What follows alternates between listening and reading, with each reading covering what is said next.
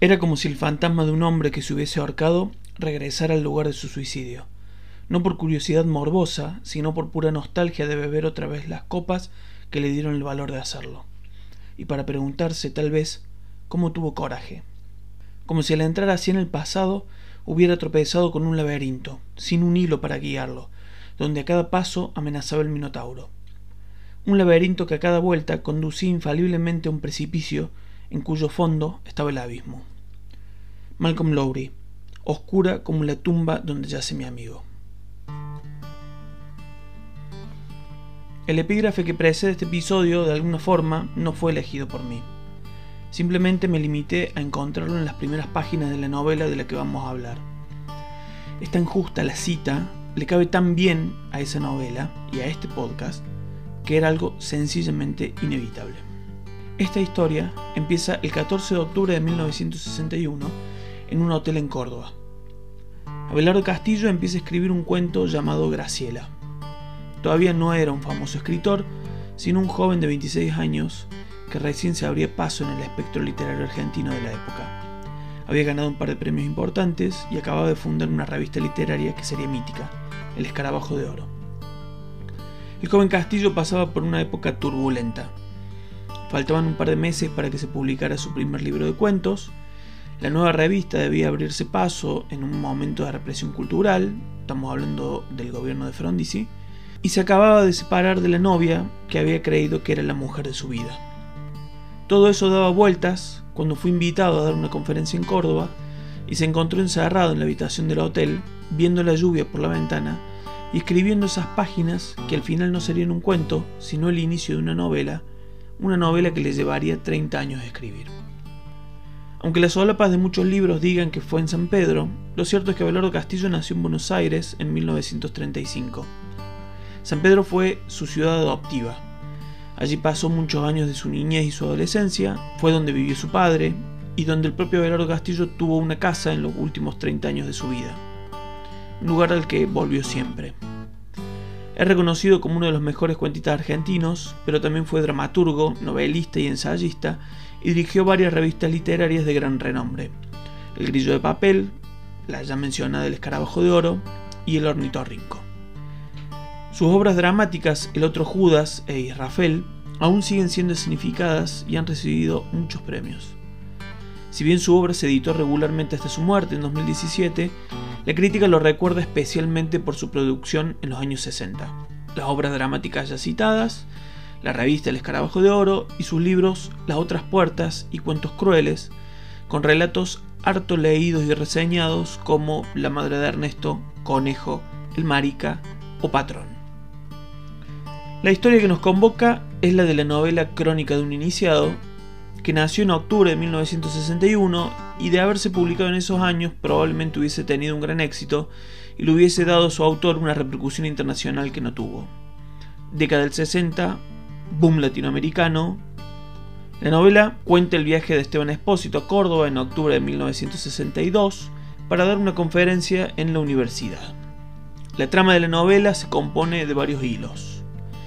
En primer lugar, la relación del protagonista con las mujeres, durante los dos días que permanece en Córdoba, Esteban mantiene una afer con una chica joven llamada Graciela, trata de acostarse con Verónica, una mujer mayor que él y casada, mientras intenta olvidar a otra mujer con la que acaba de terminar una relación muy importante.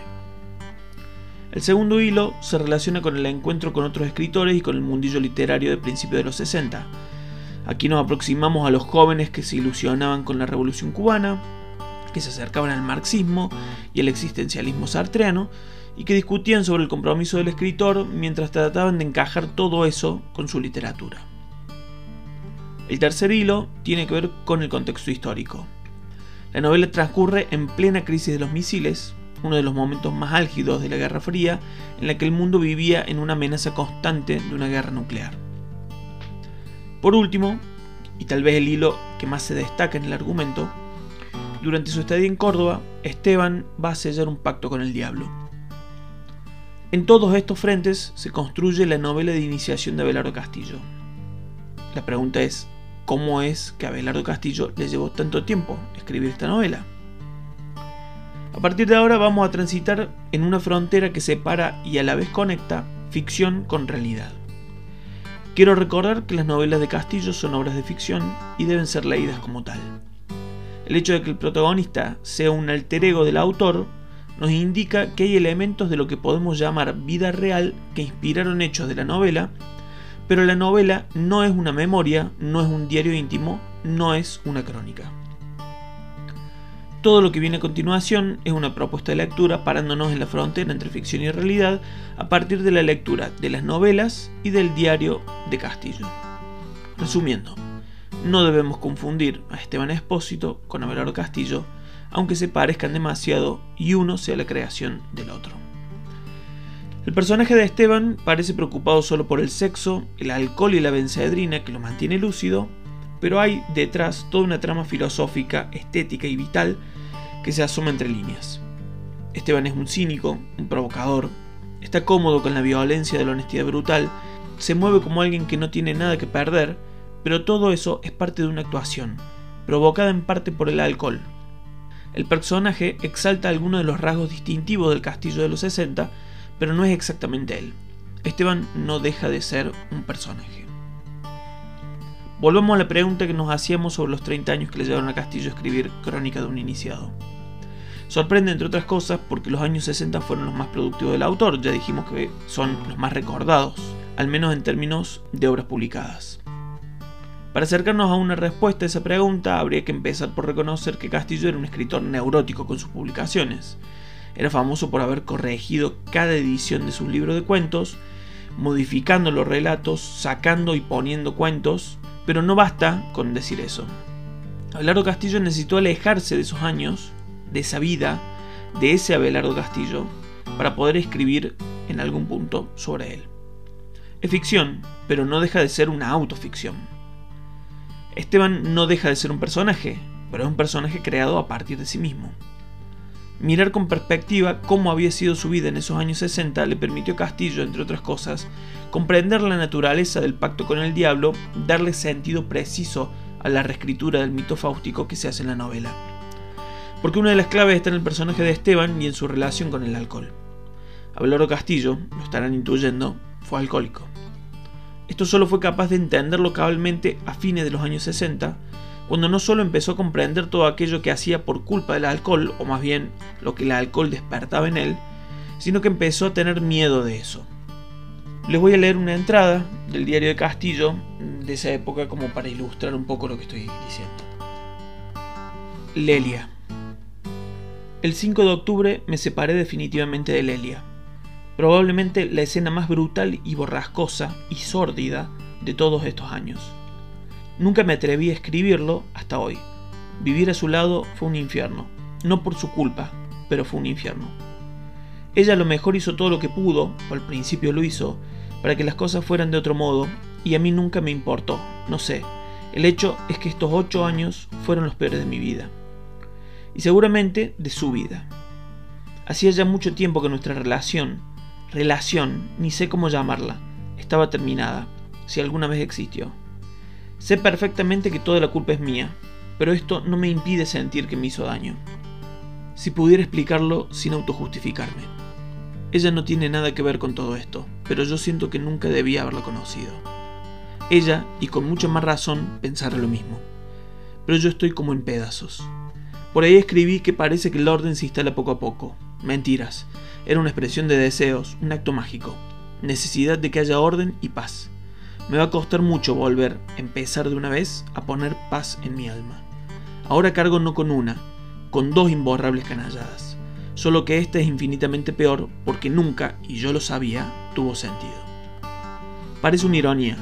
Voy a terminar este cuaderno en una situación análoga, solo análoga, a la de cuando lo empecé. Fundamentalmente estos años son la historia de dos mujeres, Lelia y Bettina porque yo nunca dejé de pensar en Bettina, esa es la pura verdad, y aunque ahora sé, antes también lo sabía, que aquello de Bettina ya estaba bien muerto cuando la conocí a Lelia, hubo algo que creció a pesar o a causa de Lelia, como un fantasma, algo bastante peor que un fantasma. Por eso viví como viví e hice las cosas que hice. La historia de dos mujeres escribí. De cien, mi Dios, poder por fin escribirlo qué sé yo cuántas mujeres conocí en estos años. Ahora me parece ver claro qué significaba mi famoso don Juanismo, esa especie de locura. Como veo muy claro, o me parece, qué significaba tomar como lo hacía, como lo hago. Yo sé perfectamente que Lelia no se merecía esto. Ella, en cambio, no sabe que quizá yo tampoco me lo merecía. Y sin embargo, en el fondo, me siento casi contento. No es esa la palabra, pero se le aproxima. Y por momentos me parece que la famosa paz, cierta paz, no la de mi conciencia, pero al menos la de mi cabeza, no es imposible. Tengo ideas claras, con que me haya quedado un resto de voluntad. En todos estos años las mujeres fueron para mí como una droga, peor que una droga, porque una droga lo daña solo a uno mismo. Y de pronto, al separarme de Lelia, al darme cuenta casi con felicidad de que por fin me separaba de ella, y que esta vez no había vuelta atrás, todas las otras mujeres dejaron de tener sentido. Y con todo esto, claro, dejó de tener sentido haber vivido como viví durante casi 10 años, lo que no es precisamente una sensación agradable o fácil de sobrellevar. Creo que mi ruptura con Nilda en el 68 fue el principio de una toma de conciencia. Después de eso terminé con Lily, más tarde con Ana, la única que merecería un capítulo aparte y quizá la única que en algún momento me quiso mucho. Entonces creí que Lelia era definitiva. ¿Cómo podría explicarlo? Una fatalidad, y a lo mejor también una semi-esperanza de algo, de la que quedaba excluido el amor, incluso el de ella. Porque muchas veces he pensado, no solo ahora, que en realidad no me quería, o había dejado hace mucho de quererme. En mayo conocí a M en Córdoba. Todo fue como siempre al principio. Un modo de olvidarme de mí, de Lelia, de la literatura, una manera de sentirme vivir o de sentirme joven. Después también lo de siempre, el caos. Le hice a Lelia, para olvidarme de que le estaba engañando, escenas que no me atrevo a escribir ni siquiera para mí mismo. Bebí cantidades capaces de matar a 10 como yo, me volví malo. En fin, otra vez toda la historia. Sin embargo, con M pasó algo curioso. Le he escrito cartas como hace años no escribía. Una suerte de gran fiesta verbal, mentiras que de tan bellas eran casi verdaderas. Verdaderas quiero decir como puede ser verdadero un cuento o un poema, en el puro terreno del lenguaje. Tenía plena conciencia de no quererla en absoluto, incluso ni siquiera la deseaba, pero me gustaba estar con ella, y sobre todo me gustaba escribirle. Después pagué bien cara esa literatura. Cuando al escribir otras cartas de verdad, todas las palabras me sonaban irreales o ya dichas. Y por fin, en octubre, estalló la bomba. Yo estallé. Hice un escándalo tan grande, irremediable y demencial en casa de Lelia, con los padres y el hermano presentes, que de hecho corté todos los puentes, me obligué a dejarla. Ese mismo día, como para asegurar mi decisión y sin darme cuenta en absoluto de que estaba repitiendo lo que hice cuando me separé de Bettina, le llamé por teléfono a M a cualquier hora. Prácticamente le propuse matrimonio. Es increíble. Cosas como estas son las que me han hecho pensar que en realidad mi locura no es solo retórica. Muchas veces, como casi todo el mundo, es decir, relativamente en serio, he pensado matarme. Nunca de una manera tan natural como ese día.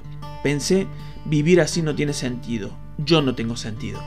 Hablar por teléfono a Córdoba fue también un modo de comprometerme con el día siguiente, una excusa para seguir vivo, dicho sin la menor solemnidad. Fue también en ese terreno, en el de la inautenticidad y el autoengaño, mi último acto neurótico.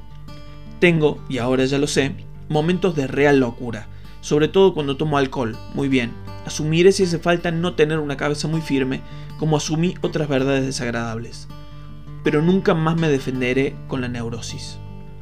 Aun cuando estuviera realmente loco, y por el momento es menos impresionante, aunque no tengo ningún inconveniente en admitir que soy propenso, o por lo menos que me obsesiona demasiado, aún así, la locura no impide crear, trabajar, ser lúcido, y cuando lo impide, lo impide como una catástrofe, como la muerte. Es casi una fatalidad que cae sobre uno desde afuera, una fulminación. Lo otro, en cambio, esconderse detrás de una neurosis es como sentarse en un rincón. No hay creación ni lucidez, ni necesidad de trabajo. Es una coartada. Destruye, corrompe la voluntad y tiene algo, no sé, de voluptuoso que siempre me inspiró repugnancia. Digo siempre y miento. Yo viví así, y me volví alcohólico y casi me volví imbécil. Lo que pasó después, hasta que volví en mí, y no es un giro, es la verdad más grande que he escrito, fue una batalla contra el miedo. ¿Qué sé yo? Viajé antes a Córdoba. Le expliqué a M la verdad. Mi ruptura con Lelia también le había quitado sentido a ella, y no solo a ella. Volví a Buenos Aires y hablé con Lelia, por última vez. Le dije quién y cómo era o había sido yo. Le conté todo lo que me atreví a contar. También sé que no lo hice por ella, sino por mí. Puede ser que por lo menos me sirva algún día para tratar mejor a otra mujer, le dije. ¿Y eso de qué me sirve a mí? me dijo. Para ese entonces, la novela era un manuscrito de varios cientos de páginas, pero Castillo estaba lejos de poder publicarla. No era falta de trabajo solamente, necesitaba conseguir una paz mental que le permitiera mirar la novela con claridad. Diez años después de que empezara a escribir Crónica de un Iniciado, en septiembre de 1971, Castillo escribió un cuento sobre el alcohol, de nuevo con Esteban como personaje. Empezaba así una especie de exorcismo necesario para conseguir despejar la niebla sobre la novela. Les voy a leer una entrada del diario de septiembre de 1971. Evidentemente me siento optimista. Debe ser porque estoy a punto de viajar y no tengo miedo a Junín. Desde allí iré con Silvia Chacauco al estreno. Escribí lo del miedo porque el viaje a Junín consiste en esto. Se casa Elcita, la hermana de Silvia. Voy a la fiesta, lo que supone cócteles, whisky, champaña, en fin, la acechanza del demonio. Y sin embargo, o por eso, voy confiado, con confianza en mí, quiero decir, convencido no de que no tomaré, sino de que puedo hacerlo normalmente sin producir ningún escándalo. Normalmente, o con esa relativa normalidad que es en mí lo más parecido que conozco a la paz espiritual. Anoto esto porque está vinculado de algún modo con el nuevo cuento que he escrito y con el que pienso comenzar una serie, en realidad ya la había empezado con el capítulo de la novela que escribí a fines del 69, sobre la dipsomanía. Me acordé, y esa es la sensación que quiero fijar, del terror que me asaltó hace un año o quizá un menos. Tenía miedo de ir. Y era una sensación de inseguridad mucho más compleja que el mero miedo de tomar, porque con negarme a hacerlo, asunto terminado. Pero justamente lo terrible, lo humillante, era no atreverse a soportar con dignidad una borrachera. Con esa dignidad o naturalidad que les permite mostrar a los demás que sí, que están borrachos, sin cargo de conciencia, sin culpa, la culpa posterior, eso sí es un tema, y sobre todo sin que sus mujeres o sus amigos los miren con terror. Por todo eso, y porque estaba seguro de que me sentiría obligado a beber y luego armaría el tradicional escándalo, no fui aquella vez. Ahora en cambio me siento casi libre, el casi, naturalmente, es un acto mágico, algo así como, cuidado ahijadito, con el exceso de arrogancia. La gran treta del diablo es hacer creer que no existe. La sensación que quiero describir en algún cuento es esa, esa mezcla de pavor e inseguridad que puede impedirle a un hombre ir a una fiesta donde hay gente que lo quiere y justamente por eso. El cuento que escribí lo escribí de un tirón, de dos, sin estar muy seguro de lo que quería hacer. Hasta pensé que podía ser el principio o el germen de una novela corta, y de pronto se cerró. Se terminó solo, track, como con un candado. Es un título formidable. Silvia me dijo que dipsómano, en griego, quiere decir sediento o el que tiene sed. Es un título para novela, sin duda. He pensado escribir, London, Jackson y Lowry me perdonen, toda una serie de relatos sobre el alcoholismo con este título. El personaje, siempre el mismo, es Esteban. Vale decir, Esa idea para el libro de cuentos efectivamente se fue transformando en una novela episódica que finalmente se publicó en 1985 con el nombre El que tiene sed. El cuento que se llamaba así pasó a ser el primer capítulo de la novela y se tituló El perro al pie de la escalera. Es por eso que los capítulos de la primera parte del que tiene sed se pueden leer como cuentos individuales.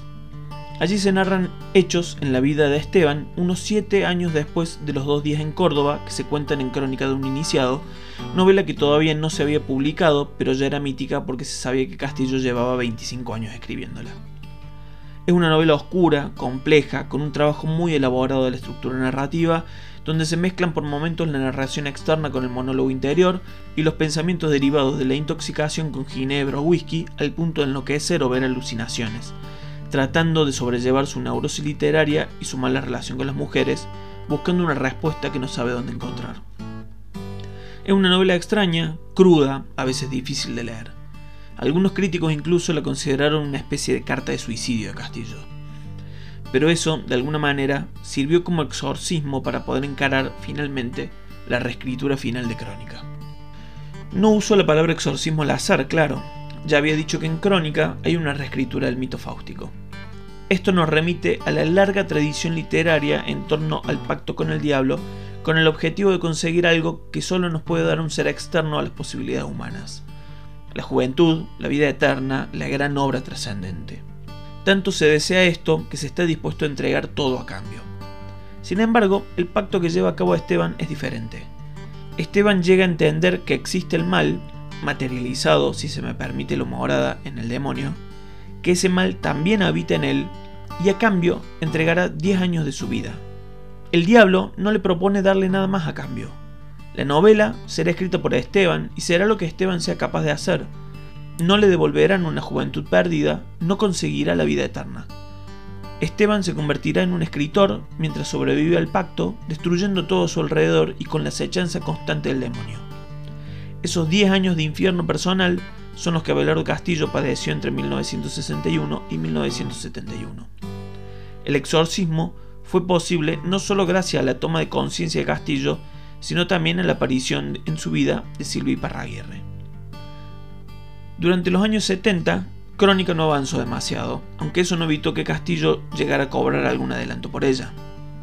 Por esos años escribió los cuentos de Las Panteras y el Templo, libro publicado en 1976, y empezó a escribir El que tiene sed, que se publicaría, como ya dijimos, en 1985. Los años oscuros de la dictadura cívico-militar lo encontraron haciendo otra revista, El Ornitorrinco, desde la cual se intentaba hacer una resistencia cultural y en la que se publicó, por ejemplo, la primer solicitada de Madre de Plaza de Mayo. Con la vuelta de la democracia, Castillo terminó El que tiene sed y recién ahí, entre 1985 y 1991, con una vida un poco más acomodada, pudo sentarse a corregir y reescribir la novela. La novela siempre fue crónica. En ese tiempo, Crónica llegó a ir a imprenta, pero Castillo se arrepintió y pidió más tiempo para agregarle unos datos que fue a buscar personalmente a Córdoba. Finalmente, en octubre de 1991, 30 años después de que la comenzara, se publicó Crónica de un iniciado. Las críticas fueron favorables, aunque no dejaron de notar que la novela iba en contra del tiempo. Los 60 habían quedado muy lejos, la juventud ya nada tenía que ver con la de aquellos años, el mundillo literario también había cambiado. La crisis de los misiles era apenas un mal sueño en los tiempos en que un yanqui con apellido japonés le declaraba la muerte a las ideologías y el mito fáustico era un tema anticuado en la época en la que los herederos del mal llamado realismo sucio empezaban a contar el lado B del neoliberalismo salvaje. La falta de trabajo, la pobreza, los excesos con las drogas, la pandemia del SIDA, en definitiva, la ausencia de futuro. Con el tiempo, Crónica se revalorizó como obra, aunque aún hoy se la conozca más por lo que Castillo tardó en escribirla. Es una gran novela de los 60 no solo por la época en la que transcurre, sino por su estructura, por lo que abarca. Simplemente tardó un poco más en dejarse escribir. Abelardo Castillo dejó de beber en 1973.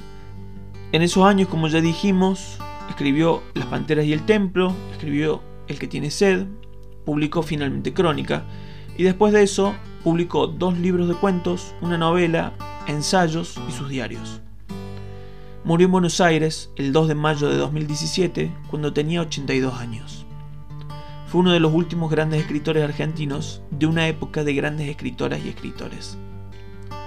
Para cerrar este episodio, vamos a leer el capítulo inicial de Crónica de un Iniciado, que quedó tal cual lo escribiera Castillo en ese hotel en Córdoba en 1961, y el capítulo 1 del que tiene sed, titulado El perro al pie de la escalera.